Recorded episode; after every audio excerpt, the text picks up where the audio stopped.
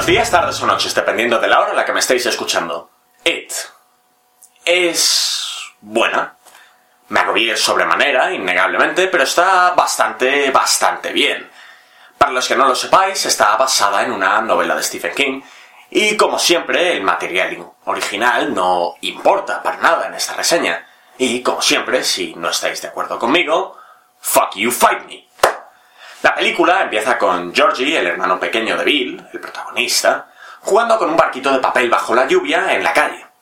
De pronto, una corriente arrastra el barquito hasta una alcantarilla y lo pierde. Sin embargo, afortunadamente, un amable payaso lo recupera para él y... procede a brutalmente arrancarle el brazo de un mordisco. Y créditos. Un año después, Bill acaba de terminar el año escolar y está con sus amigos. Richie, el bocazas, Eddie, el hipocondríaco, y Stanley, el judío. Son niños de 13 años y están divirtiéndose con su recientemente descubierta sexualidad. Esto en la novela original tenía un poco más de sentido. Por otro lado, tenemos a Beverly, una niña de 13 años que se rumorea se acuesta con todo lo que se mueve 13 años. Aunque siendo honestos es más o menos a esta edad cuando los niños empiezan a propagar esta clase de rumores. También tenemos a Mike, uno de los cinco habitantes afroamericanos de Derry, el pueblecito donde la historia tiene lugar. Aunque si Derry tiene unos 500 habitantes más o menos, y siendo Maine en los 80 es probable que sea así, lo de que sea uno de cinco puede que sea bastante literal. En cualquier caso, él es el nieto del dueño del matadero de Derry, así que supongo que... pistola de perno cautivo de Chekhov.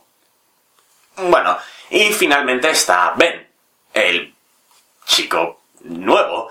Todos los personajes tienen un miedo absoluto a algo y generalmente está inspirado en sus padres o en algún familiar, de manera que cada susto sigue una temática.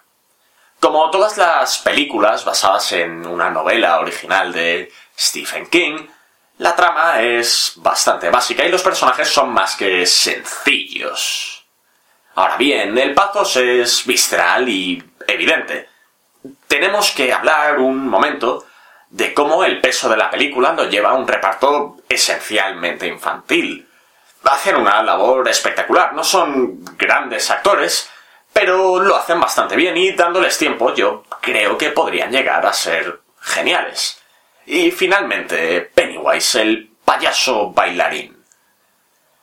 Skarsgård hace un buen trabajo, pero no es comparable a Tim Curry porque Tim Curry es Tim Curry y Tim Curry es Tim Curry. El histrionismo natural de Tim Curry es algo que muy pocos actores pueden replicar, si es que hay alguno que lo pueda hacer. Sin embargo, Skarsgård coge el papel y lo hace suyo. Y sí, da bastante mal rollo. Bastante mal rollo. Ahora bien, el, el único problema real que le puedo encontrar a esta película es que todos los globos rojos, un icono de esta propiedad, estaban hechos por ordenador y se notaba bastante.